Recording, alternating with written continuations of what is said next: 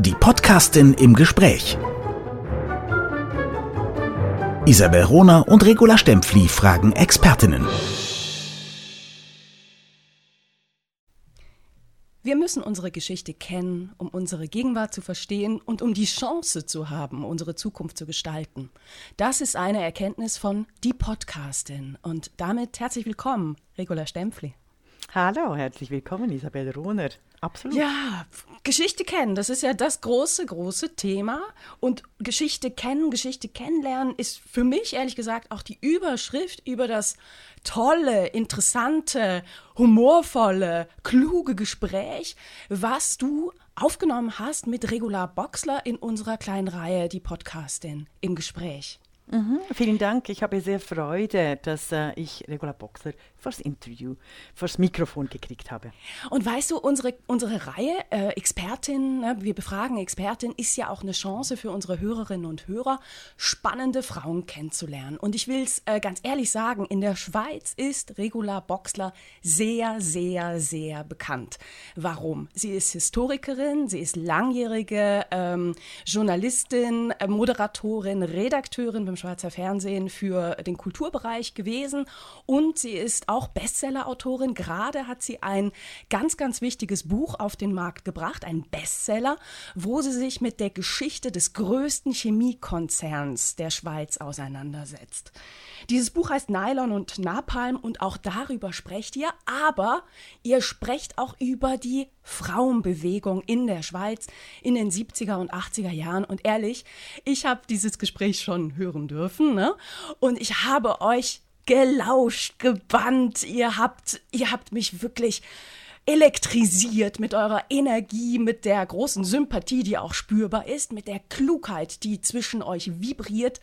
Äh, ich habe äh, nach diesem Gespräch, äh, ich gebe es offen zu, Regula Stempfle eine SMS geschickt mit, okay, ich habe mich gerade in zwei intellektuelle Geister verliebt. Oh, wie schön. So, jetzt, jetzt liegt die, die, die Latte wirklich, wirklich hoch. Und mhm. wenn du einverstanden bist, sage ich jetzt einfach, Bühne frei und viel, viel Spaß euch allen mit diesem außergewöhnlichen Gespräch. Zwischen Regula Boxler und Regula Stempfli für die Podcastin im Gespräch. Vielen Dank, Isabel Rohner, für diese fantastische Einleitung. Herzlich willkommen, Regula Boxler. Schön für dieses Gespräch, dass du kommst. Ja, ich danke. Also, unsere erste Frage ist immer, also Regula Boxler hat im Moment ein ganz wichtiges Buch geschrieben, neben den vielen Büchern, die sie geschrieben hat.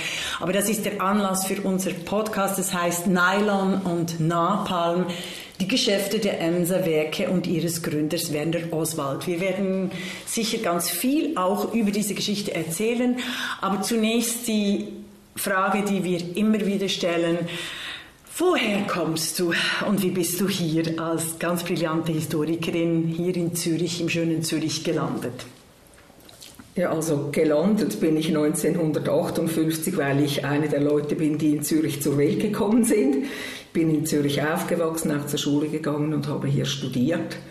Und ich denke, wenn ich Dialekt spreche, alle Leute hören sofort, dass ich von Zürich komme, weil mein Zürcher Dialekt ist doch sehr ausgeprägt. Selbst im Hochdeutschen, das ja, ist wie beim genau. Eben noch höher können wir nicht, aber du kannst, äh, du, du schreibst äh, wie eine Gigantin als Historikerin, also deine Schule, so wie du Bücher schreibst, ähm, ist sehr auch angloamerikanische Storytelling äh, involviert. Ich möchte natürlich schon noch ein bisschen mehr wissen. Also wie kommt ein Mädchen, das in ein Land geboren wird, das äh, 1958 noch nicht mal das Frauenstimm- und Wahlrecht kennt und erst 1971 einführt, wie kommt ein Mädchen dazu, nicht nur in ihrer Berufskarriere äh, Leiterin der wichtigsten äh, Kultursendungen beispielsweise zu werden, die sie selber erfunden hat und eben eben zur äh, Bestseller-Autorin, respektive zur ganz wichtigen ähm, äh, Historikerin, die sich der Zeitgeschichte und der nahen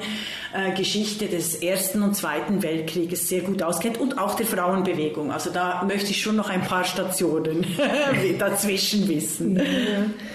Also ich glaube, ich hatte unheimliches Glück, dass ich als Frau meiner Generation hier zur Welt gekommen bin, weil ich komme aus einer sehr einfachen Familie. Ich bin die erste, die studiert hat in meiner Familie, einen Doktortitel gemacht hat und das hat sicher auch etwas mit mir zu tun. Ich bin fleißig, ich bin wahrscheinlich nicht ganz doof, aber mit denselben Voraussetzungen an einem anderen Ort in der Welt zu dieser Zeit hätte ich garantiert nicht dieselben Chancen gehabt. Ich habe immer auf meinem ganzen Bildungsweg einfach Leute getroffen, die gefunden haben, dieses Mädchen oder diese junge Frau muss man unterstützen, muss man fördern auch. Und diesen Leuten bin ich sehr, sehr dankbar, weil sie haben mir auch einen Weg geebnet, der zum Beispiel für meine Mutter natürlich absolut versperrt war. Ja, genau. Also nicht nur, dass du an diesem Ort geboren bist, sondern 50 Jahre vorher ja. hättest du keine Chance gehabt. Und vor allem 50 Jahre vorher oder 100 Jahre vorher hast du dich ja genau den, diesen Frauenleben, mit diesen Frauenleben auch auseinandergesetzt. Erzähl mal, ja. wie, also, Feminist, also quasi feministische Geschichte oder Frauengeschichte, wie bist du dazu gekommen? Das war an der Universität ja, Zürich. Ja, also das war natürlich, ich habe 79 angefangen mit meinem Studium. Wenn ich das jungen Frauen oder auch jungen Männern heute erzähle, dass ich keine einzige Professorin, keine Dozentin hatte, sondern das waren nur Männer. Mhm. Und die haben natürlich auch eine absolut männerzentrierte Geschichte vermittelt, die meisten muss ich sagen. Und ich habe mich dann, ich habe eine sehr gute Freundin gefunden mit Sabine Giesiger. Mhm, der Filmemacherin. Ja, ganz ja, genau. Ja. Sie ist unterdessen Professorin auch an der, ähm, für Dokumentarfilm an der äh, Zürcher Kunsthochschule. Und wir haben uns gemeinsam sowas geärgert zum Teil über was uns da geboten wurde. Wir haben uns dann zusammengetan, wir haben auch zusammen eine Dissertation geschrieben über Dienstmädchen, genau. also über Frauen, über Unterschichtsfrauen auch. Ja, Dienstmädchen. Und hieß die Dissertation auch Dienstmädchen? Nein, hieß Dienen in der Fremde. Genau, und Dienen ich, in ja. der Fremde. Also es ging auch darum, dass viele Schweizerinnen ähm, auswandern mussten und eben bei anderen, äh, in anderen Ländern äh, ja, dienen mussten. Oder Ausländerinnen, die in die Schweiz Das waren, kamen, ja. das waren ähm, die armen Mädchen vom Land, die dann in die Stadt gewandert sind. Und das war ja natürlich damals auch die Fremde. Das ja. war Fremde im doppelten Sinn, geografisch, aber natürlich auch sozial, mhm. weil die dann in, in Häuser kamen, wo sie eben gedient haben eine völlig andere Welt auch erfahren haben und die es sehr, sehr schwer hatten. Und für mich war dieses Thema natürlich auch eine Herzensangelegenheit. Ich komme aus einer Familie, wo die Frauen Dienstmädchen waren. Mhm. Also ja. eigentlich... Also auch, auch die eigene Geschichte, aber quasi als historische ja, Arbeit und, und, erarbeitet und diese, und Geschichte, diese Geschichte ja. natürlich auch ernst zu nehmen, dass Geschichte eben nicht einfach die Geschichte von Männern und dann erst noch großen Männern ist, sondern dass sie auch die Geschichte Geschichte von Frauen ist und eben auch, ein, auch von einfachen Frauen. Und es gab damals so ein, ein ja, so ein, ein, ein Netz schon von Frauen, die dann Frauengeschichte gemacht haben. Genau. Wir haben uns immer als Feministinnen definiert und von daher war natürlich ähm, Frauengeschichte zu machen, das war für uns Ehrensache. Ja, absolut. Also wir gehören, also ich bin äh, ein bisschen später dazu gekommen, aber ich habe ähm, natürlich von der, äh, in der Historikerinnen-Tagung die erste mitorganisiert. Es ja. war 83, wenn ich mich richtig entsinne und dort haben wir uns, glaube ich, auch ich kennengelernt. Glaub, ich ja. glaube, so genau weiß ich das nicht mehr, aber es gab dann diese Historikerinnen-Tagungen, ja. die sehr wichtig waren, weil wir uns da natürlich vernetzt hatten. Ja. Frauen zeichnen sich ja oft auch dadurch aus, dass sie eben keine Netzwerke ja. haben. Und dort sind ganz viele wichtige und auch lebenslange äh, berufliche, aber auch private Beziehungen Freundschaften entstanden. entstanden ja. Und ja. all die großen Frauen, eben den äh, Bücher wir kennen, sind eigentlich da in den 80er Jahren zusammengekommen. Das ja. wissen sehr viele junge Frauen und Männer gar nicht und sie verpassen es manchmal im 21. Jahrhundert, diese Netzwerke auch zu, zu knüpfen, mhm. gerade mhm. Frauen untereinander. Also sie müssen viel mehr Selfies sein heutzutage, mhm. als wir damals waren. Für, also wir mussten uns nicht so verkaufen wie die, äh, also mit unseren Büchern. Oder schätzt du das anders ein? Ja, also vor allem wir mussten keine Bilder von uns verkaufen. Das finde ich schon mal ziemlich gut. Ähm, ja. Genau, also du hast, ihr habt eure Dissertation nicht mit den zwei schönen jungen Frauen verkauft. Also Nein, die Dissertation nicht, aber wir, wir das, das Thema, das hat extrem viel Aufmerksamkeit erhalten. Und zwar nicht zuletzt, wir haben dann aus unserer 600-seitigen ähm, auf der Maschine geschriebenen Dissertation, ja. kann man sich heute ja auch nicht mehr vorstellen, haben wir dann eine so, ähm, früher hätte man Volksausgabe gesagt, also eine populäre Version gemacht, ja. wo wir Statistiken raus, Fußnoten raus, aber wo wir vor allem auch, wir haben ja dann das Problem ist bei diesen Dienstmädchen, was sind die Quellen überhaupt, die man findet? Das sind ja Normalerweise sind bürgerliche Quellen, das sind vor allem die bürgerlichen Hausfrauen, die sich darüber geärgert haben, dass die Dienstmädchen nicht so gearbeitet haben, wie sie sollten, das dass sie ständig gekündigt haben. Aber was ist eigentlich genau die Stimme dieser Frauen? Mhm. Und da gibt es ganz, ganz wenige Zeugnisse und das heißt, wir haben dort auch mit Oral History gearbeitet. Mhm. Wir haben alte Frauen gesucht, die in ihrer Jugend als Dienstmädchen gearbeitet haben. Und wir haben dann auch diese ganzen Selbstzeugnisse, diese Erzählungen, das war dann eigentlich wie so der Kern dieser populären Ausgabe. Und Ex Libris hat dann sogar eine ähm, Lizenzausgabe gemacht, aber da gab es dann doch immerhin ein Foto von uns auf ja. der Rückseite. Ich weiß noch sehr gut, Sabine ist einiges kleiner als ich und wir haben sie dann auf zwei Telefonbücher gestellt. Das gibt es heute auch nicht mehr, aber das quasi, dass wir auf der Foto dann auf auf Augenhöhe geguckt haben. Ja, sehr schön. Also die Hörer und Hörerinnen haben gemerkt, ich, ich sieze sie nicht mehr, Regula Bossler, sondern ich duze sie, vor allem weil wir dann über, äh, weil wir uns eben in den 80er Jahren auch in der äh, politischen Aktivismus, wobei da warst du nicht so weit vorne oder warst du voll in, in, der, in den Unruhen 80er Jahre mit dabei? Oder darfst du das nicht sagen, weil es immer noch juristische Konsequenzen hat? Überhaupt nicht. Also ich erinnere an den äh, Open House äh, äh Skandal, ja. Globus Krawalle, äh, wie sie Gut, Globus Krawall, das war 68, das war Open House, ja, ja, da war ich zehn Jahre ja, genau, alt, das genau. habe ich dann nicht mehr so mitge mitgeschnitten. Ähm, nein, ich kann sowieso alles sagen, was ich jetzt will, weil ich bin jetzt offiziell pensioniert seit zwei Monaten ich habe jetzt ein Grundeinkommen und ja. ich kann sagen, was ich will und die Bücher schreiben, die ich will und das ist ein riesiges Privileg. Und diese 80er, 80er Jahre, die waren natürlich, also wir haben ja gesagt, die 80er Bewegung, ja. das war natürlich sehr wichtig für uns. Also Zürich war ja. dort wirklich ein, ein, ein, ein, ein Brennpunkt. Genau. Also sage ich als Bernerin, ja, ja. weil das war immer, äh, äh, das war immer auch eine Expedition für uns, eben nach Zürich zu kommen. Ich konnte auch in Zürich studieren, ja. dank äh, den Netzwerken durch die Historikerinnen. Also es ist schon eine spannende, spannende Geschichte. Vielleicht ähnlich in Deutschland wie mit Berlin in den 80er Jahren, das vergleichbar ist mit München in den 70er Jahren, mhm. was es ja jetzt nichts mehr mhm. ist. Ja. Aber es hat, ich mein, hat dich gefördert. Erzählen, erzählen, was ich gemacht habe, kann ich sehr gut, weil ich habe keine Steine geschmissen. Ich war schon im Weitwurf in der Schule eine absolute Niete. Das heißt, die Steine wären mir auf den Fuß gefallen, darum habe ich darauf verzichtet.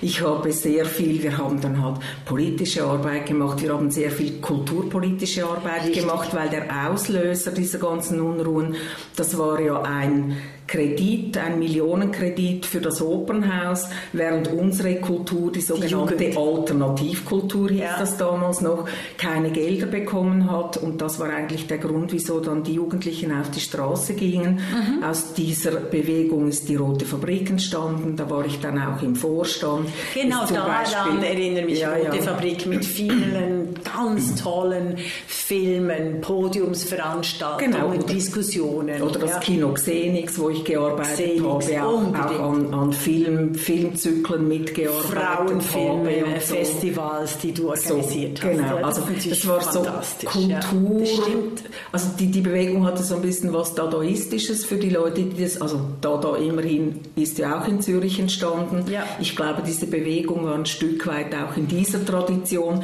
Einer der Slogans für die, die das nicht wissen oder wieder vergessen haben, war ja, macht aus dem Staat Gurkensalat genau. oder freie Sicht aufs Mittelmeer. Ja. Und das war alles so, mir hat das, mir hat das sehr gut gefallen, weil es war so ein bisschen ähm, tongue in cheek auch, es war auch mit Ironie und es war nicht nur so polit polit. Und es ist ganz interessant, ich habe mit einem Freund vor einer Woche darüber geredet, auch die ganzen feministischen Aspekte, feministische Themen waren in den 80er Jahren in dieser Bewegung ja. sehr virulent. Sehr, sehr, denke ich. Ich sage nicht, dass ja. alle Feministen waren, die dabei waren, so weit würde ich jetzt nicht Schön wäre es, da wären genau. wir viel, viel weiter, ja. weil unsere Kollegen irgendwo dann sich mal abgehängt haben, währenddem eben die Feministinnen der 80er Jahre, also auf jeden Fall diejenigen, die Frauen, die auch Karriere gemacht haben, die ich auch immer noch kenne, die sind weiterhin äh, Feministinnen und arbeiten äh, ganz bewusst äh, für demokratische Veränderungen nach wie vor, währenddem es bei den äh, Männern man das nicht unbedingt behaupten kann. Ja, genau. Und ich habe ich hab noch, ich habe ein Buch geschrieben, wo ich das wie so ein bisschen zusammengenommen habe. Auch es ging auch wieder um eine Frau die völlig in Vergessenheit geraten war. Mhm. Margarete Hardecker, sie war die erste Sekretärin, und zwar jetzt nicht Sekretärin im Sinn von nicht tippe eure Briefe ab, sondern Sekretär der Gewerkschaft des Gewerkschaftsbundes. Ja. Ganz eine wichtig. ganz, ganz ja. wichtige Frau für die, ja. für die Frauenbewegung im Anfangs 20. Jahrhundert. Die hat Themen aus Tapet gebracht, über die man nicht einmal geredet hat, über häusliche Gewalt, Abtreibung, Verhütung zum Beispiel, freie Liebe, Abschaffung der Ehe und, und, und. Abgesehen davon, die Männer des Gewerkschaftsbundes, die waren überhaupt nicht amüsiert. Sie haben sie dann nach vier Jahren auf fürchterliche Weise rausgemobbt. Kalt und ich, gestellt, ja, total ja, gemobbt, ja, kalt gestellt, ja. Und ich bin auf diese Frau gestoßen, weil sie hat in Zürich einmal eine im Volkshaus eine Veranstaltung gemacht. Sie wollte die Dienstmädchen wollte sie in einer Gewerkschaft zusammenfassen. Ja. Und da ich ja den Dienstmädchen äh, nachgestiegen bin, hab, bin ich überhaupt auf diese Frau gestoßen. Da gab es irgendwie wieder so die berühmten drei Kisten im Estrich der, der, äh, der Studienbibliothek von Theo Pinkus, die, die Sabine und ich dann durchgeschaut haben. Und die, das hat mich wie nicht mehr losgelassen. Und ich habe dann also, was war das, zehn Jahre später, hatte ich das Glück, dass ich einen, ähm, ein Stipendium des Nationalfonds bekommen habe und dann die Biografie dieser Frau schreiben konnte. Ja, wunderbar. Also du schreibst auch ähm, nicht nur äh, hochwissenschaftlich, populär, sondern eben auch empathisch und, und es ist, ist ein, ein Page-Turner. Und das ist ganz wichtig.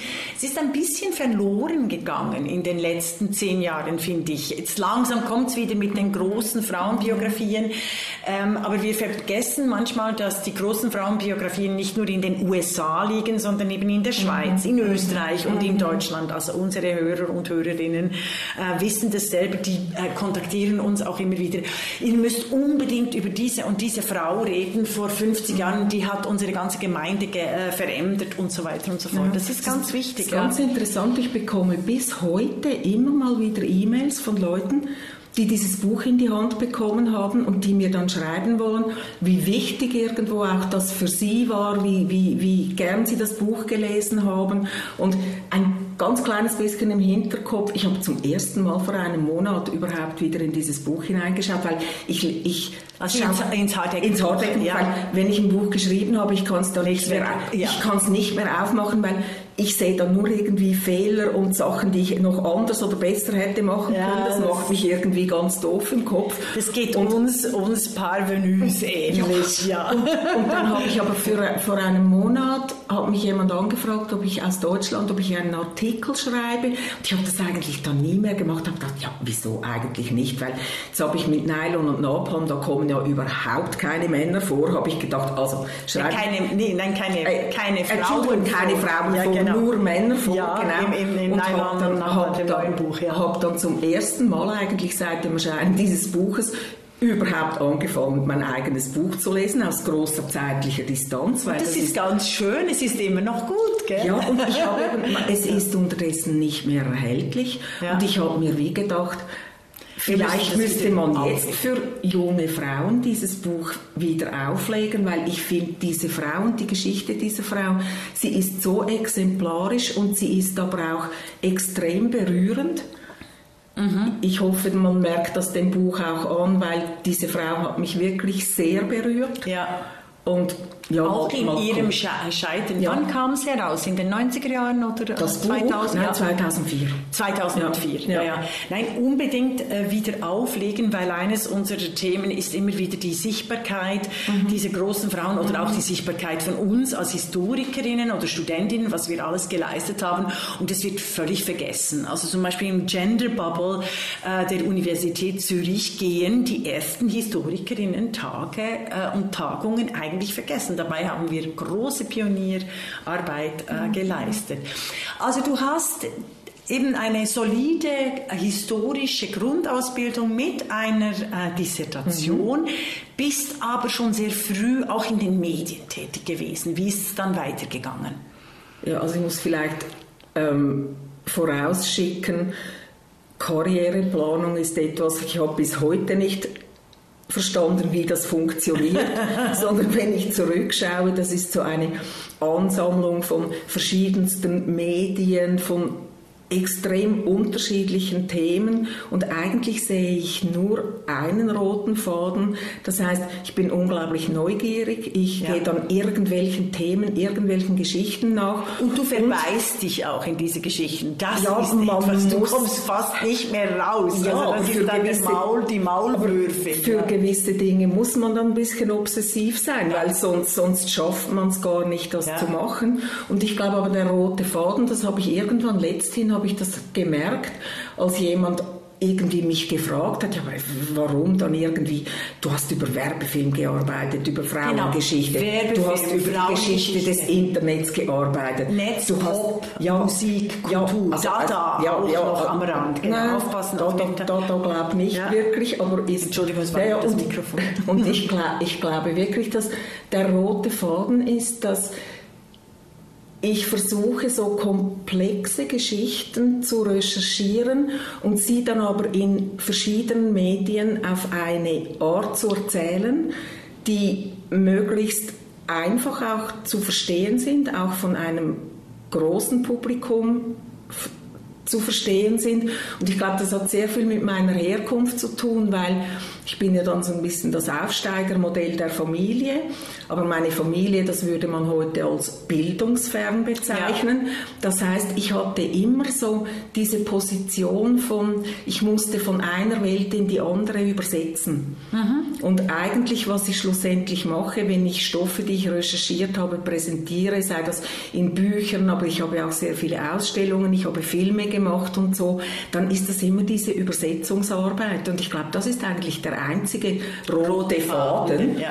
Und dann auch ganz viele dieser Themen und so. Meistens fallen mir die Dinge auf den Kopf und dann ist dann einfach, was ich mache, ist, ich entscheide entweder, ich hebe das Ding auf oder ich hebe es nicht auf. Ja, oder lass es liegen oder nimmst es dann genau. später mal wieder auf. Ganz genau. So, erzähl uns noch etwas von deinen Filmen, also als Filmemacherin. Hast du das schon im Rahmen deiner Tätigkeit äh, von, äh, vom Schweizer Fernsehen ja, genau. gemacht? Genau. Ja. Ah, dort. Also du kamst irgendwann dann zum Schweizer Fernsehen. Ja, aber auch wieder wie die Jungfrau zum Kind. das ist immer dasselbe. Ähm, ich bin ich war als junge Studentin eingeladen in, es war irgendeine Diskussion über Hexen. Und die suchten eine junge, junge feministische Studentin. Wie heutzutage und, auch. Genau, eine, genau, ja, wir brauchen genau. eine junge, schöne Frau, Ganz genau. Feministin. Genau. Möglichst, ja. Und irgendwie bin ich dann im Fernsehen in einer Diskussionsrunde gelandet und ich ja, manchmal habe ich ja die Klappe dann ein bisschen groß aufgerissen, ich gebe es ja gerade zu. Und irgendwie im Schweizer Fernsehen, die wollten eine neue Jugendsendung starten und hatten aber aus irgendwelchen Gründen dann ein Problem, dass die Moderatorin, die dafür vorgesehen war, ich kenne die Details nicht, das hat irgendwie nicht geklappt die hatten bereits kommuniziert, wann sie, wann sie mit dieser Sendung an den ja. Start gehen. Wie hieß die und, Jugendsendung? Äh, Se, nein, Seismo und Seismo Nachtschicht war ah, das damals. Seismo und Seismo genau. Nachtschicht, ja. Und dann bekam ich ein Telefon und ich war gerade mit meinem Lizenziat fertig, mhm. äh, ein Gespräch und so und irgendwie äh, zwei Wochen später war ich äh, Moderatorin am Schweizer Fernsehen. Ja. Ähm, was ich meinen Arbeitgebern dann nie erzählt habe, ich hatte gar keinen Fernseher zu Hause. Ich musste dann zuerst, ich musste, weil irgendwie 80er Jahre Fernsehen gucken, das war irgendwie nicht so, fanden wir nicht so toll.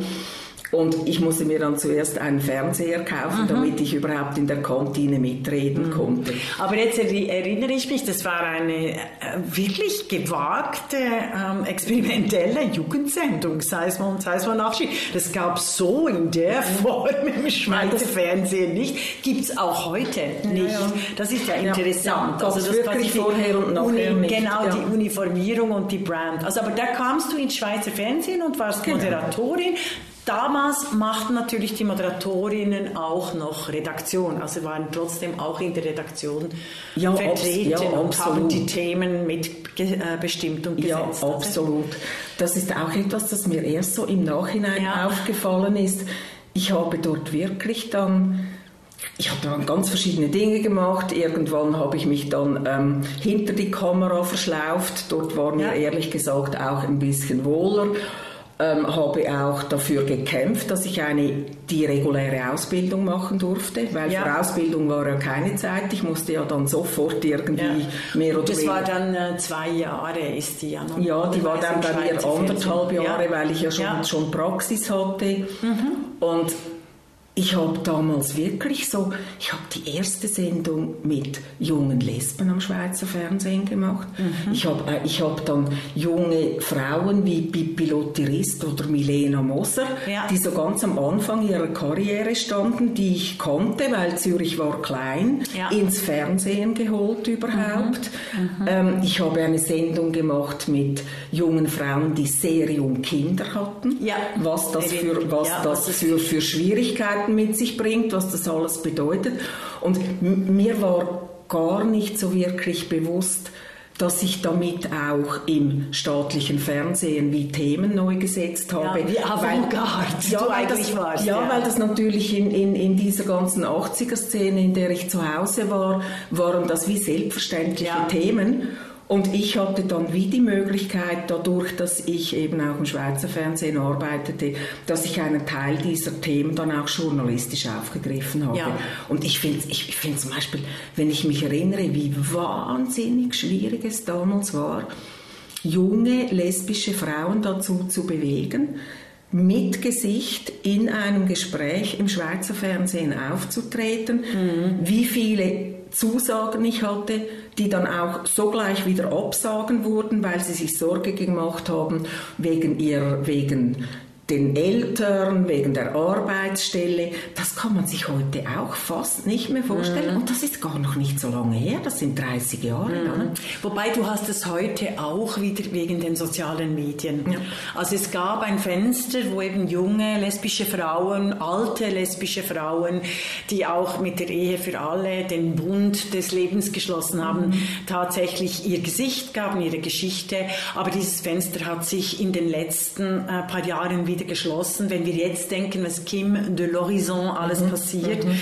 was ihr passiert äh, aufgrund dieser Hate-Welle, mhm. nachdem sie den Buchpreis äh, erhalten hat, das ist schon extrem krass. Mhm. Also das ist, es ist interessant, wie das so in Wellen geht. Aber es stimmt, du warst, ihr wart wahnsinnig avantgarde. Du bist dann geblieben beim Schweizer Fernsehen und hast quasi die, die Themen, die Avantgarde weitergeführt, indem du Sendungen entwickelt hast, wenn ich das richtig sehe. Ja, also nein, es war nicht ganz so. War nicht so smooth. Aha, es klingt, es, es sieht dann so aus in ja. der Biografie, wenn, wenn, ja, äh, wenn man dich recherchiert. Ja, ja, nein, also ich, ich habe dann zehn Jahre lang ähm, für das Schweizer Fernsehen ja. gearbeitet, dann auch äh, mehr als Journalistin, Produzentin, habe dann auch angefangen, eben Fernsehfilme zu historischen Themen zu machen. Ah, das waren zu historische Themen. Ja, weißt du, erinnerst du dich noch an ein paar Filme? Ja, also... Äh, Generalstreik, nein? Nein, nein, nein, nein, nein. Ich habe sehr viel so Alltagsthemen gemacht. Aha. Zum Beispiel über ähm, die Entwicklung der Küche, was natürlich auch Ach, ein Frauenthema ist. Ja, die Entwicklung der Küche. Ähm, großartig, habe ich auch mal. Ich hab, was habe ich? Das Design der Küche ja, etwas so über, ne? ähm,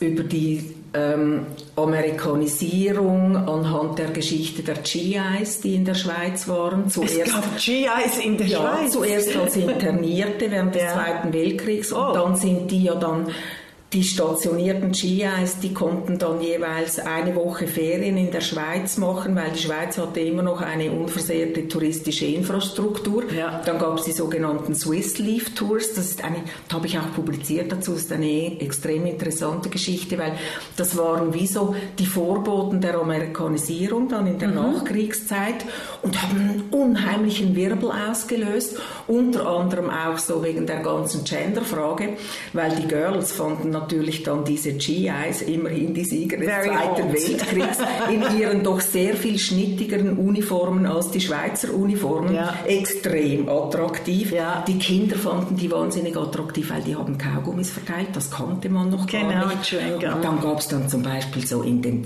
in den in Zeitschriften gab so Benimmratgeber für Schweizer, aber vor allem für Schweizerinnen, wie man sich gegenüber diesen GIs ähm, zu benehmen, zu benehmen hat, ja. weil es gab natürlich dann auch Flirts, ähm, mhm. vielleicht auch noch ein bisschen mehr und die Schweiz war wahnsinnig empört und es kamen die ersten Schwarzen. Mhm. Das waren für viele Leute die ersten Schwarzen, die sie gesehen haben, schwarze GIs in Uniform, die mhm. dann durch die Schweiz gereist sind und die Kinder dann auch, die wollten es zum Beispiel im Ratgeber für Kinder heißt es, dass man soll ja, man soll nicht versuchen irgendwie die zu berühren, weil die Kinder Kinder wollten die schwarze Haut berühren. Die mhm. hatten das noch nie gesehen. Die konnten das vielleicht mhm. aus irgendeinem Kinderbuch und so. Das, das hat, so Geschichten haben mich immer extrem ja, fasziniert. Ja.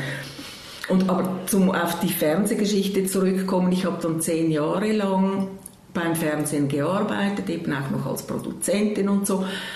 Und war ja aber noch sehr jung und habe mir gedacht, okay, ja, bleibe ich jetzt die nächsten 40 Jahre im Fernsehen? Ja, meine Frage, die ich mir gestellt habe, war immer, will ich bis zu meiner Pensionierung in derselben Betriebskantine essen? Und da habe ich mir dann irgendwie gesagt, mm, nein, glaub nicht. Und ich hab, musste mich dann aber selber überlisten. Ich habe dann ein Jahr im Voraus gekündigt, weil ich wusste, da hatte ich noch keine Angst, weil ein Jahr ist irgendwie sehr weit weg, wenn man so jung ist, oder?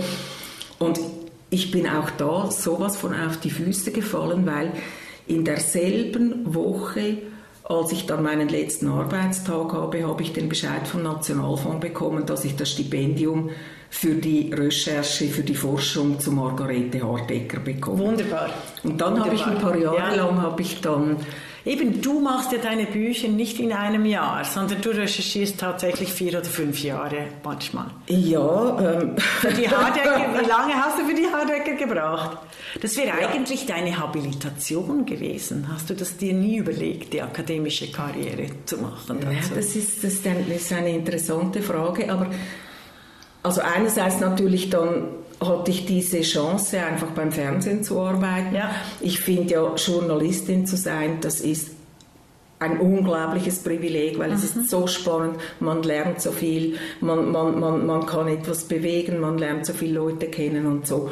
Aber die akademische Karriere, das war für mich wie außerhalb des Denkbaren. Mhm. Als Unterschichtskind der Gedanke, würde mir das noch gefallen oder nicht, den gab es für mich gar nicht. Mhm.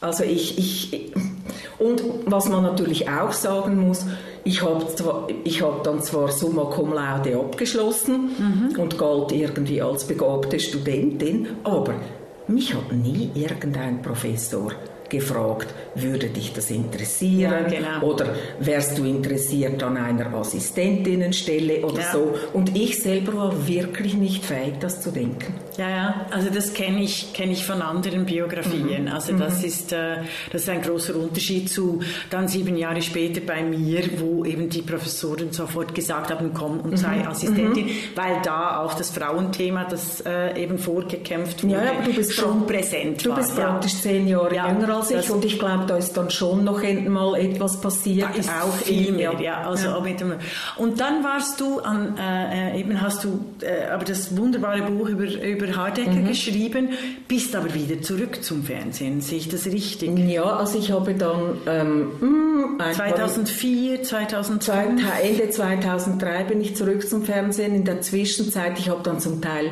als Freelancerin weiter Filme gemacht ja. oder auch sonst dem Fernsehen zugearbeitet, habe an diesem Buch gearbeitet habe mit einem. Hast natürlich auch noch ein Kind so nebenbei. Sagen. Das ist ja in der Schweiz nicht selbstverständlich, ja, also, weil es keine. Nicht. Ich, muss, aber ich, genau, ich muss zuerst mal auf die Welt bringen. Oder? Genau, schwanger ja. äh, und dann eben ja. das Kleinkindalter, das immer eine große, ein großer Knick ist für alle Schweizer Frauen, weil wir so schlecht ausgebaute Kita, äh, Kindergarteninfrastruktur haben. Ist zwar besser geworden, aber eben das ja, ja, aber auch, auch dort irgendwie ist dann schlussendlich letztendlich ohne große Planung doch alles wunderbar aufgegangen für mich. Ich habe während meiner Schwangerschaft an einem Buch gearbeitet, und ich war ja wie ein gestrandeter Wal im Fall, das ist ja wirklich, äh, habe ich an einem Buch gearbeitet zusammen mit einem englischen Freund, der damals noch bei oder für die BBC, eines von beiden weiß ich es nicht mehr, gearbeitet hat.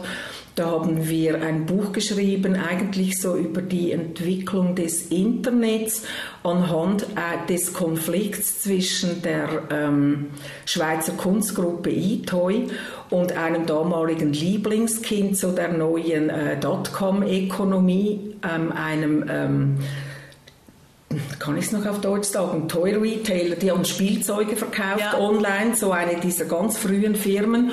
Und ja. die wollten dann, die hießen ähm, E-Toys. Ja. E E-Toys und E-Toy, genau. Und die wollten dann die Kunstgruppe vom Netz kicken, weil sie gesagt haben, mit den Inhalten, die die Kunstgruppe auf dem Internet hat, das ist quasi wie ungute Nachbarschaft für uns, das schädigt unser unser Business, weil zum Teil dann Leute Spielzeuge kaufen wollten, aber die sind dann auf der auf Gruppe, radikale auf der Gruppe der, ganz ja. genau. Ja. Und das war ein ganz wegweisender Prozess in der Geschichte des Internets, weil da ging es wie so um die Ausmachung, welche Regeln sollen in diesem neuen Space, in diesem mhm. neuen Universum eigentlich gelten. Und wir haben damals einen extrem gut dotierten Vertrag für zuerst eine, einen englischen Verlag und dann einen amerikanischen Verlag, der uns die Weltrechte abgekauft hat, bekommen. Mhm. Und dann habe ich dann eigentlich fröhlich während meiner Schwangerschaft zusammen mit meinem Freund Adam Wishart haben wir dieses Buch geschrieben. Wunderbar. Und während ich dann Kleinkind betreut habe, habe ich dann die ähm, Margarete Hartecker fertig geschrieben. Ja, ah, sehr schön. Ja, ja, so, so war es dann mhm. möglich. Aber, du Aber Kita-Platz war im Fall tatsächlich, ich meine, das war ja ja, das gibt es. Ja, das kann man ist, sich auch ist, nicht mehr vorstellen. Ja, ja. Nein, aber das sage ich ja immer. Also eben wäre ich in der Schweiz geblieben, ich hätte nicht mal ein halbes Kind gehabt. Aber du bist dann in die, doch ins Schweizer Fernsehen zurück. Ja, oder genau. täusche ich mich da? Nein. Weil du bist ja die Erfinderin des Kulturplatzes, wenn ich mich recht entsinne. Ja, also ich nicht alleine. Fernsehen Nein, man ist, ist immer, nie alleine. Aber, aber, du warst die Leiterin. Genau. Ja, du genau. warst also die Leiterin der Abteilung Kultur. Das ist sehr nein, nicht, nicht nein, nein, nein, nein. Ich war die ich war die Leiterin der ähm, Redaktion Kultur aktuell. Das war die größte Redaktion innerhalb der Kulturabteilung. Aha, okay. also deshalb habe ich das. Nein, nein, da gab es einen Kulturchef und das war nicht ich. Das, das war, die mit. Das war, war damals Adi Marthaler war ja, das damals. Ja, ja was, genau. was, immer lustig ist, wenn es dann noch äh, so, so bürokratische Überstellen gibt, die gibt es ja heute nicht mehr. Also das, genau. Äh, und dann bliebst du noch mal beim Fernsehen bis 2011. Ja, also eigentlich habe ich ja einen Teilzeitjob gesucht, weil mein Sohn Julian, der war damals zweijährig mhm. und ich musste aber einfach wieder Geld verdienen, weil das Buch war fertig geschrieben. Mit Büchern in der Schweiz zu Schweizer Themen wird man nun im Normalfall nicht, reich, ja. vor allem wenn es ähm, Geschichtsbücher sind. Ja. Also und dann noch Geschichtsbücher über, über Frauen. Okay, kommt ja. weiter erschwerend dazu. Und eigentlich wollte ich so eine Halbtagesstelle und ich habe gehört, Schweizer Fernsehen plant eine neue Kultursendung, die suchen irgendwie Leute und so, habe mich dort mal gemeldet. Und der Dame, also mein Vorgänger dann, der die Redaktion geleitet hat, der hat gesagt, ich nehme dich sofort, aber sicher nicht als Redaktorin und sicher nicht 50 Prozent. Ich nehme dich nur, wenn du 80 Prozent arbeitest als Produzentin. Ja. Und da habe ich dann zähneknirschend zugestimmt. Eigentlich wollte ich das gar nicht. also ich war eine alte Mutter, ich war 43, mhm. als ich mein erstes und einziges Kind hatte. Und ich fand das schon ein sehr großes, unverhofftes Glück, muss ich sagen, noch Mutter zu werden.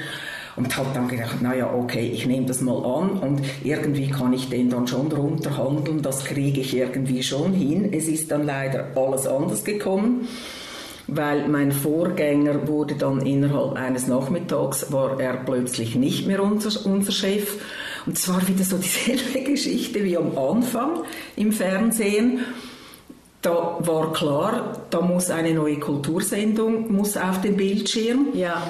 Und diese ganzen, alles, was bis jetzt gemacht worden ist, irgendwie hat, hat nicht hingehauen. Ja. Und ich habe mich ja immer als Trümmerfrau bezeichnet. Ja. Also quasi hat wieder etwas nicht geklappt. Okay. Werden die ich, Frauen geholt. Ich genau. versuche ja. das mal zu richten. Mhm. Mhm. Und hat dann eben Adi Marthaler hat mich dann, zuerst habe ich ihm einfach abgesagt, habe gesagt, Adi, das ehrt mich, danke vielmal, ist aber gleich, glaube so biografisch jetzt der falsche Zeitpunkt für mich.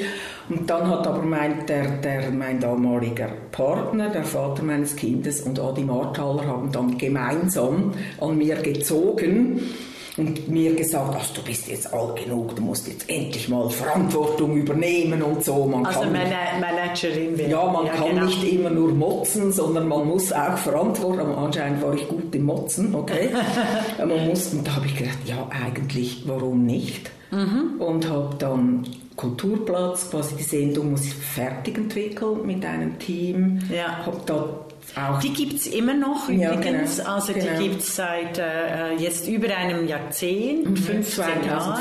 Genau. Ja, also, äh, und äh, ist eine, also die wird nicht weiterentwickelt, die ist genau so, oder? Also schon spannend, ja. Also die hast du gemacht. Du wolltest aber nie mehr vor die Kamera. Nein, ja. nein, uh -uh eigentlich jetzt heute, also ich bin wahnsinnig glücklich mit dem, was ich jetzt alles mache. Ja. Und der Gedanke, irgendwie im Fernsehen noch einmal zu moderieren, das treibt mir den kalten Schweiß auf die Stirne. Ja. Ich weiß echt gar nicht mehr, wie ich das gemacht habe.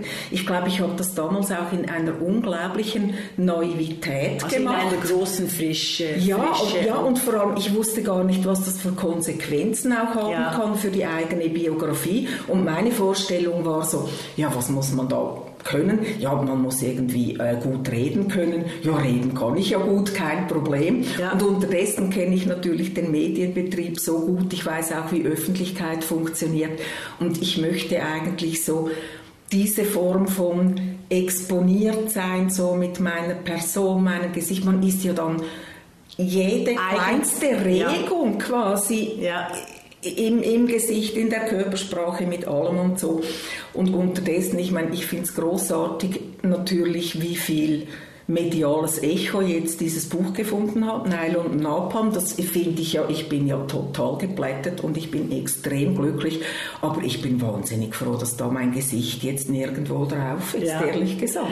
Ich finde, äh, das bringt uns eben zum, zum, zum neuesten Wurf, der dich aber auch fünf Jahre deines Lebens oder länger sogar, ja. nee, vier, fünf Jahre, viereinhalb, viereinhalb Jahre deines Lebens wirklich gekostet hat. Also, also so wie ich Regula Boch Wurstler kenne, ist sie, gab es nichts mehr außer eben Nylon und Napalm, die Geschäfte der Emserwerke und ihres Gründers Werner Oswald. Und ich möchte mhm. für alle Hörer und Hörerinnen, die keine Ahnung haben von den Emserwerken oder von der äh, Geschichte des Zweiten oder des Ersten, des Zweiten und dann der Nachkriegszeit, vor allem die sich auch nicht interessieren für die schweizerische Nachkriegszeit, vorausschicken, dass ich wie immer im Podcast auch in der, die Podcastin erwähne, die Schweiz kann tatsächlich mit ihren internationalen Finanz- und Waffengeschäften Angel- und Drehpunkt globaler Geschichte mhm. sein. Mhm. Und genau das hat äh, Regula Bochsler mit Nylon und Napalm jetzt geschrieben. Und ich glaube, deshalb ist die Aufregung äh, auch enorm groß. Also nicht nur, weil die Emser Werke für die deutschen Hörer und Hörerinnen äh, dem bekannten Gründer der und, und, und Vorantreiber des Rechtspopulismus in der Schweiz und Vorreiter auch der europäischen Rechtspopulisten Christoph Blocher gehören und jetzt seiner Tochter, sondern eben weil tatsächlich in diesem Buch Nein und Napalm über 500 Seiten mit Quellen und Illustrationen ganz eine viele Geschichte, schöne Bilder. Ja, ganz viele. Ja, ich habe lange am Fernsehen gearbeitet, da braucht es immer noch Bilder. Ja, ja, eine Geschichte erzählt wird, die wirklich erschüttert. Und äh, es ist allen äh, Hörern und Hörerinnen zu empfehlen. Aber eben, du hast vier, viereinhalb Jahre daran gearbeitet und hast unglaubliche Geschichten und Geschichte aufgedeckt, mhm. der schweizerischen und der internationalen Nachkriegszeit wo man sich dann ja, wieder fragt, wieso haben es die Universitäten nicht aufgedeckt. Also in der Kriegszeit, Zweiter Weltkrieg, wichtig war, dass eben ehemalige SS und äh, nicht SS, äh, ehemalige Nazis natürlich viele gute Jobs fanden, in der Schweiz, zum Teil auch in den mhm. USA. Aber die Nachkriegsgeschichte, wenn du da eine Episode erzählen magst aus deiner langjährigen Recherche. Ja, es ist also die Ems Chemie heißt ja das Unternehmen heute, das von der Tochter von Christoph Blocher, von Magdalena Martullo Blocher geführt wird, ist ein sehr schon sehr früh in der Nachkriegszeit dann ein international agierendes Unternehmen und hat ja heute auch, wenn ich das richtig zitiere, glaube ich, irgendwie 26, 25 Produktionsstandorte in etwa 16 Ländern. Mhm. Und ich muss vielleicht auch noch vorausschieben, das Buch hat sehr wohl auch mit Christoph Blocher zu tun. Er hat das Unternehmen ja 1983 der Gründerfamilie also, abgekauft. Also genau, diesen der, Werner Oswald, genau, der Gründerfamilie abgekauft. Genau, also den Kindern von Werner Oswald, weil ja. Werner Oswald War schon starb, gut, ja. genau, starb Ende, Ende der 70er Jahre. Und von daher hat das sehr wohl auch etwas mit der Familie Blocher zu tun. Zum Beispiel, ich habe mehrere Anfragen gestellt, ob ich nicht im Firmenarchiv recherchieren könnte. Und das wurde dir verwehrt. Ist, ganz genau. Ja, wurde dir verwehrt. Und wir müssen noch vorausschicken, es gibt schon eine offizielle Geschichte über die Emser Werke, die aber nichts von Napalm, das Opalm heißt, mhm. ähm, äh, erzählt wird. Also, und, und vielleicht eben die, die, die Geschichte de, von Opalm kurz, wenn du das kurz anreißen ja. magst, dass die Leute da auch das Buch selbstverständlich sofort kaufen müssen. Genau, also kurz ist ja immer schwierig, wenn man ja. so viel weiß darüber, aber ich versuche es jetzt mal für, versuche mich mal jetzt in den Kopf von jemandem zu versetzen, der nichts weiß über dieses Unternehmen. Das wurde 1941 mit staatlichen, kantonalen Geldern gegründet, weil es Ersatztreibstoff produziert hat für die Kriegswirtschaft, weil die Schweiz dann irgendwann umgeben von, von Nazi-Deutschland, vom faschistischen Italien selber kein, keine Rohstoffe. Ähm, die haben dann aus Holz Alkohol hergestellt, mhm. gemischt mit äh, Methanol das aber interessanterweise ähm, nur produziert werden konnte mit Kohle aus, die die aus Nazi-Deutschland importiert wurde. Das ist zum Beispiel etwas, was man dann in der, in der ähm, in der von den Blochers autorisierten Firmengeschichte nicht findet, oder? Ja, also eben die Kollaboration mit den Nazis, die sehr eng war. Also meine Großmutter hat immer gesagt, sechs Tage für Hitler arbeiten und am siebten für den Sieg der Alliierten beten. Ja, ja, das, okay. das ist, das ist der Spruch, der eigentlich ja. die schweizerische Politik für mich immer zusammengefasst ja, ja. hat während dem Zweiten Weltkrieg. Genau, aber dann kommt quasi ähm, Krieg fertig, Benzin äh, fließt dann wieder, man kann wieder importieren. Und Werner Oswald hat von, äh, noch eine staatliche Garantie für zehn Jahre. Und während diesen, diesen zehn Jahren muss er diese, dieses Treibstoffwerk grundlegend umbauen, weil nach dem Krieg will niemand mehr seinen Ersatztreibstoff kaufen. Nicht nur, weil die Qualität nicht besonders gut war, sondern weil es auch extrem teuer war. Ja. Und ich habe mich in meinem Buch eigentlich so auf diesen ganzen Umbau also was macht er dann genau? Welche Produkte versucht er zu entwickeln? Mit, mit Hilfe von welchen Netzwerken auch macht er das? Weil wir wissen alle, er hat, das, er hat den Turnaround geschafft, sonst gäbe es die Ems-Chemie heute nicht. Ja. Und ich habe das vor allem angeschaut. Und Napalm, also dieses Opalm, das ist eine ja, also Ems hat gesagt, das ist eine Verbesserung von Napalm. Verbesserung ja. heißt dann, es brennt noch heißer und es klebt noch mehr an der Haut. Es oder? Das kann man jetzt ja, wir kennen die Napalm-Opfer aus dem Vietnamkrieg, genau. den fürchterlichen Bildern genau. aus dem Vietnamkrieg. Also die Napalm-Bomben, die explizit eben für die Vernichtung ganzer Landstriche mhm. und deren Menschen konzipiert wurden. Ganz also hat genau. diese Schweizer Firma Opalm, also es war eine Tochterfirma, weil die ja, Waffengesetzgebung nein, nein, nein, nein, nein, Also entwickelt wurde es von einer staatlich subventionierten Firma, die damals oh. noch Holzverzuckerungs mhm. AG hieß, aber die Vorgängerfirma der Ems Chemie ist. Und die, das, das, also die betriebswirtschaftliche Unterlegung, äh, Überlegung dahinter ist, Napalm besteht zu einem großen Teil aus Benzin ja. und einem Verdicker. Das heißt, es wird dann so ein ganz zähflüssiges Schäl, das dann eben an der Haut klebt das und brennt. Und man kann es mit Wasser auch nicht löschen, ja. zum Beispiel. Und Oswald sitzt natürlich nach dem Krieg auf einem Treibstoffwerk. Ja. Die Automobilisten wollen seinen Treibstoff nicht mehr, also, also überlegt er sich, was ja. könnte ich machen mit diesen Anlagen, die ja auch bereits großenteils amortisiert waren mit öffentlichen Geldern. Mhm. Und, er, und damals der eigentliche Napalmkrieg, jetzt historisch gesehen, ist interessant, ist eben gar nicht der Vietnamkrieg, mhm. sondern der Vietnamkrieg da, der war, das war einfach der Krieg, der uns medial dann mit all seinen Bildern und Fernsehen erreicht hat und wo hat, wir ja. dieses Foto, das Napalm Girl heißt ja. ja, dieses Mädchen, das nackt schreiend ja, auf verbrannt. einer Straße quasi zu rennen kommt. Dahinter sieht man das brennende Dorf, das Dorf, ja. wo sie lebt. Ich meine, das ist eine Ikone, des, eine Bildikone des 20. Jahrhunderts. Das heißt, die Leute verbinden Napalm automatisch mit Vietnam. Der Einsatz von Napalm im Koreakrieg Anfangs der 50er Jahre war eigentlich viel verheerender. Nur haben die Leute das nicht mitbekommen, weil mhm. Fernsehen außer in Amerika gibt es noch kaum. Es ja. gibt kaum Fotos. Ja. Es gibt schon fast keine Bilder von Napalm-Opfern.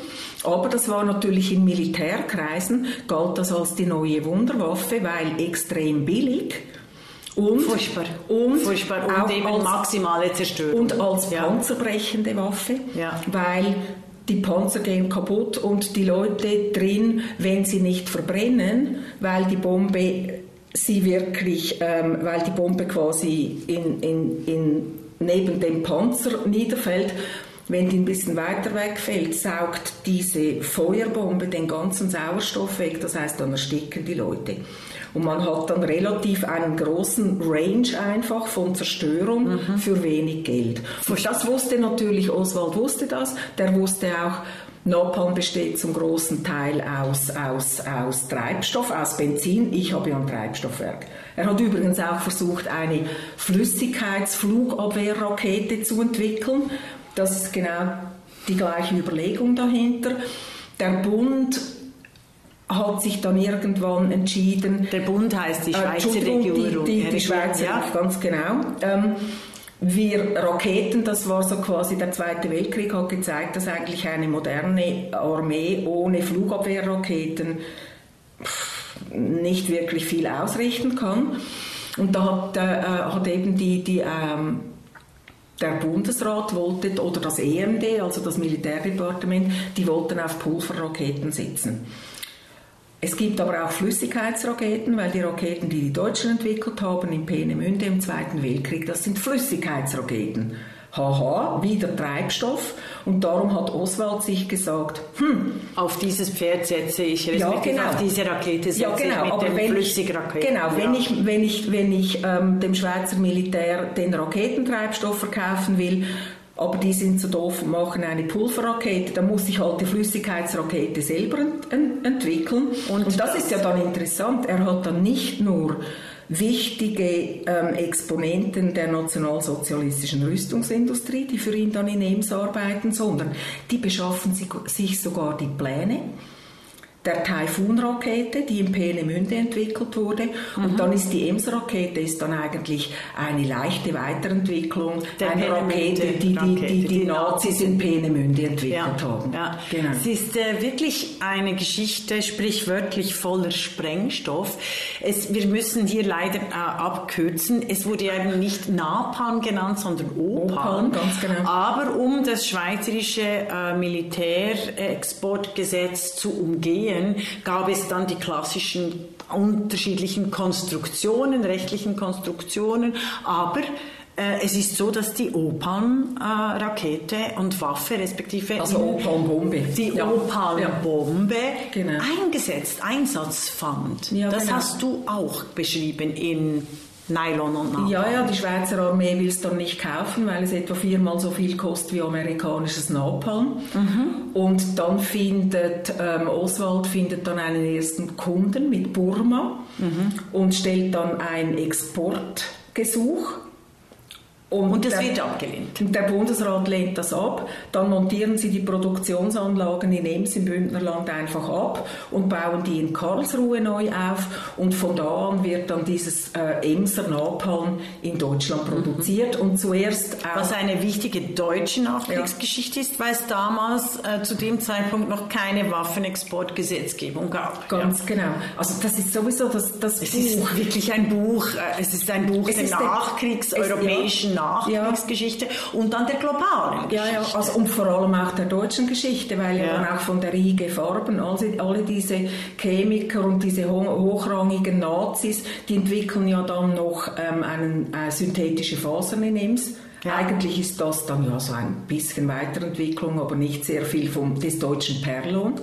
Ah, genau, Perlon statt ja. äh, eben Nylon. Genau, das ja. heißt dann aber in der Schweiz heißt, das, das, heißt dann ja. das eben Grilon, also Nylon aus Graubünden. Graubünden ja.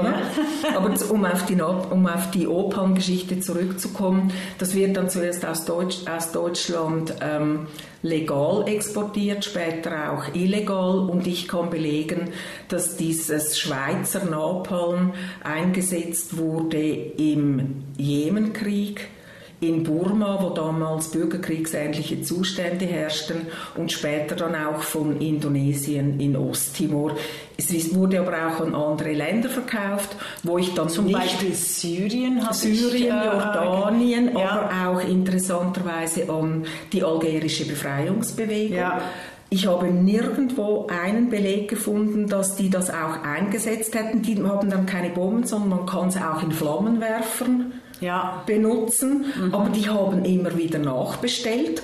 Und wenn nachbestellt wird, dann denke ich mir eigentlich, ich kaufe ja dann wieder Mehl, wenn ich kein Mehl mehr habe und stelle mhm. das in den Küchenschrank. Und ich bin jetzt extrem gespannt, weil in Frankreich haben sie jetzt ja eine Historiker, Historikerkommission eingesetzt, die sich die noch einmal die Geschichte des Algerienkriegs mhm. aufrollt. Und ich bin extrem gespannt. Ich habe mir auch überlegt, ob ich mich mit denen nicht in Verbindung setze, weil ich glaube nicht, dass die dieselben Quellen konsultieren, die ich konsultiert habe, weil es sind es sind Schweizer und deutsche Quellen. Mhm. Und dass die wahrscheinlich vor allem dann eben algerische, französische Quellen mhm. ähm, konsultieren, ob ich denen nicht mal meine Quellen auch noch zur Verfügung stelle, mhm. weil es würde mich extrem wundernehmen, wenn man die dann noch mehr kombiniert mit eben diesen französischen, algerischen Quellen, ob man da noch einmal eine Geschichte zusammensetzen kann, für die ich dann keine Quelle mehr gefunden habe. Ja, also ich sehe schon, also von der ähm, Frauenhistorik, also von der Historikerin zur Frauengeschichte, zur Geschichte der Dienstmädchen, dann der sehr einflussreichen und wichtigen Geschichte der Gewerkschaften über die ganze äh, Kulturwelt äh, von Deutschland, Österreich und der Schweiz mit äh, im schweizerischen Fernsehen hin zur Militärstrategin. Weil du hast dich Aber ja vorhin nie Das war extrem merkwürdig für ja. mich, weil ich hatte es plötzlich mit einer Welt zu tun, also mein die Buch, ich, war, ja. ich muss mein Buch auch nicht gendern. Ja. Also man soll mir da bitte keinen Vorwurf machen, aber ah, ja, die allerbesten Nein. Gründe, weil Militär sowieso keine Frauen, oder? Ja. Politik erst recht keine Frauen, genau. wie du gesagt hast, erst 1971 Frauenstimm und Wahlrecht Und damals die Frauen in der Wirtschaft, vor allem einfach in den oberen Etagen, muss man auch mit der Lupe suchen. Ja, das sie heißt, durften ja nicht. Es ja, war ja, ein, ja. ein sexistisches Enteignungsprogramm. Genau, genau. Und das mit dem Gendern ist ja so wie IslamistInnen erobern Kabul. Also ja, einen größeren genau. Unsinn ganz gibt genau. es nicht. Genau. Aber also, für mich war es natürlich, also einerseits, äh, ich, das ist auch ein Buch über die Schweizer Eliten. Ja. Ich komme bin, bin so weit von Eliten aufgewachsen, wie man sich das nur vorstellen kann. Ja. Mein Vater hat nicht einmal Militärdienst gemacht, weil er hat für die Bundesbahnen gearbeitet und da ist man quasi kriegswichtig im Job dann. Das mhm. heißt, man macht keinen Militärdienst. Ja. Hatte ich keine Ahnung davon. Ja. Ähm, Netzwerke, meine Familie hatte keine Netzwerke, sondern wir hatten einfach eine sehr große Familie, große Verwandtschaft. Das war es dann auch schon. Mhm. Und ich habe hab dieses Buch wirklich wirklich so aus einer doppelten Distanz recherchiert und geschrieben als Frau, Unterschichtsmädchen, und habe diese Welt, also ich, ich und mitten in einer internationalen Geschichte. Ja, genau. Und das ist ja das, das ist ja das, was die Deutschen, Österreicher, auch die AmerikanerInnen nie verstehen, wie wichtig die Schweiz als mhm. Dreh- und Angelpunkt. Mhm. Jetzt hast du es in der Rüstungsindustrie mhm. gezeigt, mhm. aber ich zeige das immer wieder auf in der Finanzindustrie, in der mhm. Wirtschaftsindustrie, wie, wie wichtig die Schweiz eigentlich für die weltpolitische Entwicklung ist und auch wie viel Verantwortung Verantwortung sie tragt mhm. und eigentlich immer davon kommt, oder? Also dieser Einsatz in Burma, der wurde ja, ist auch filmisch, oder in Osttimor, Osttimor. Nein, in ja. Osttimor ist ja auch filmisch dokumentiert, ja. ja. Also eben, aber du bist in ein völlig fremdes Feld. Ähm, wie ging es dir dabei, die letzten viereinhalb Jahre und vor allem deinem Umfeld zu einer, zu einer derart äh, kriegsdominierenden, menschenzerstörenden, zivilisationszerstörenden Technologie? Ja, also ich bin mir nicht nur als Historikerin vorgekommen, sondern manchmal auch fast schon als Ethnologin. Also man, man könnte mich jetzt auch irgendwo am Orinoco absetzen und sagen, versuch mal herauszufinden, wie die Leute dort leben. Ich glaube, ich würde das mit genauso viel Interesse, aber auch so mit einem Gefühl des Fremdseins natürlich mir einmal anschauen. Weil es gibt, es gibt zum Beispiel so, und es gibt ja durchaus... Also innerhalb der Elite, diese, diese, ja, diese Habitus. Also ich kann ein Beispiel, ich kann ein Beispiel ja, geben dafür. Was damals ganz wichtig war, das ist heute nicht mehr ganz so wichtig in der Schweiz, das waren diese ganzen militärischen Netzwerke. Also ja. Netzwerke, die im Militär entstanden sind. Bis zum Fall der Mauer ist es entscheidend. Ganz genau. ohne Militär machst genau. du überhaupt keine genau. Karriere. Das heißt, damals das Wort Dienstkamerad das war so wie ein Zauberwort, wie ein Sesam, öffne dich. Und der Dienstkamerad, je mehr ich über dieses Konzept nachgedacht habe und auch gemerkt habe, wie wirkungsmächtig dieses Konzept ist, ist es mir so vorgekommen, dass so wie die militärische Version von Blutsbrüderschaft bei Winnetou, mhm. oder? Mhm. Das verbindet dann die Männer ganz extrem, vor allem wenn sie zusammen noch Offiziersausbildung gemacht haben. Mhm. Also das ist dann wieder die Elite. Und dann einfach zu sehen, das sind Leben lebenslange Verbindungen, mhm. wo man sich dann die Bälle zuspielt und sich gegenseitig den Rücken deckt mhm. und so.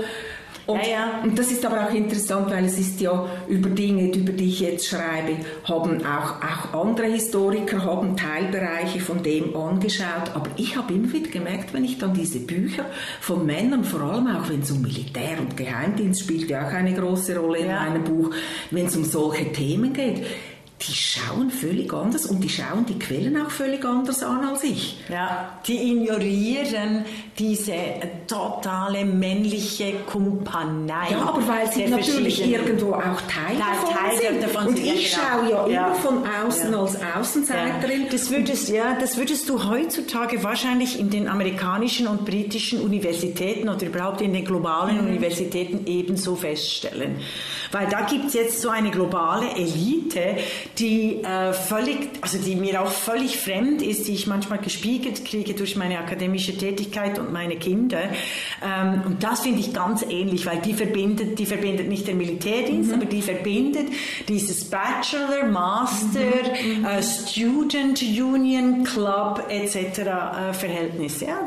Und du hast ganz anders hinschauen können auf diese internationalen militärischen und äh, finanziellen und wirtschaftlichen Eliten. Ja, ja, aber auch da wieder, es ging eine Weile, bis ich das gemerkt habe, weil also ich habe wirklich wahnsinnig viel gearbeitet in diesen viereinhalb Jahren. Die wirklich freien Wochenende brauche ich zwei Hände dazu, mehr mhm. nicht. Eben obsessiv. Weil, ja, nicht nur obsessiv, sondern es war ja natürlich das Problem, ich bin quasi in den heiligen Gral, nämlich das Firmenarchiv der Emserwerke, ja. bin ich ja nicht hineingekommen. Das heißt, ich musste mich einer Technik bedienen, die bei den Historikerinnen und Historikern Gegenüberlieferung heißt. Das heißt, ich überlege mir dann, okay, mit welchen Leuten haben die Kontakt, mit welchen Firmen haben die geschäftet und dann suche ich am anderen Ende.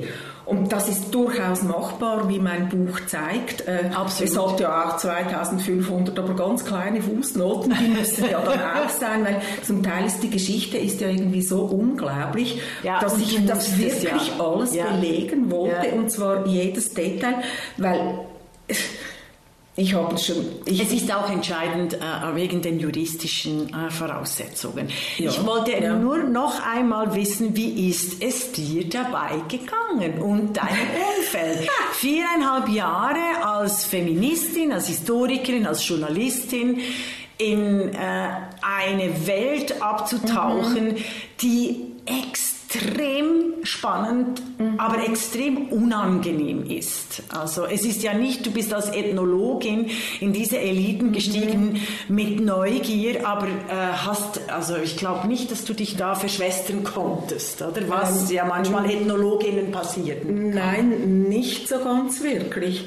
Aber ich habe dann einfach so mein, also zeitweise bin ich dann irgendwie nachts spät noch im Bett gelegen und habe gedacht, jetzt spinne ich eigentlich? Wieso bin ich überhaupt auf dieses Thema gekommen? Warum tue ich mir das an überhaupt? Mhm. Was habe ich in dieser Welt verloren? Am Anfang habe ich immer noch die Frauen gesucht, oder? Die, irgendwann habe ich es dann aufgegeben, weil ich habe Es gemerkt, gibt wirklich keine macht, bis zu Matula, äh, macht, ganz genau, macht ja. keinen Sinn. Aber dann gleichzeitig hat es mich natürlich dann wie auch ja, so angestachelt einfach. Oder vielleicht wollte ich eigentlich ursprünglich Detektivin werden und habe das nicht geschafft.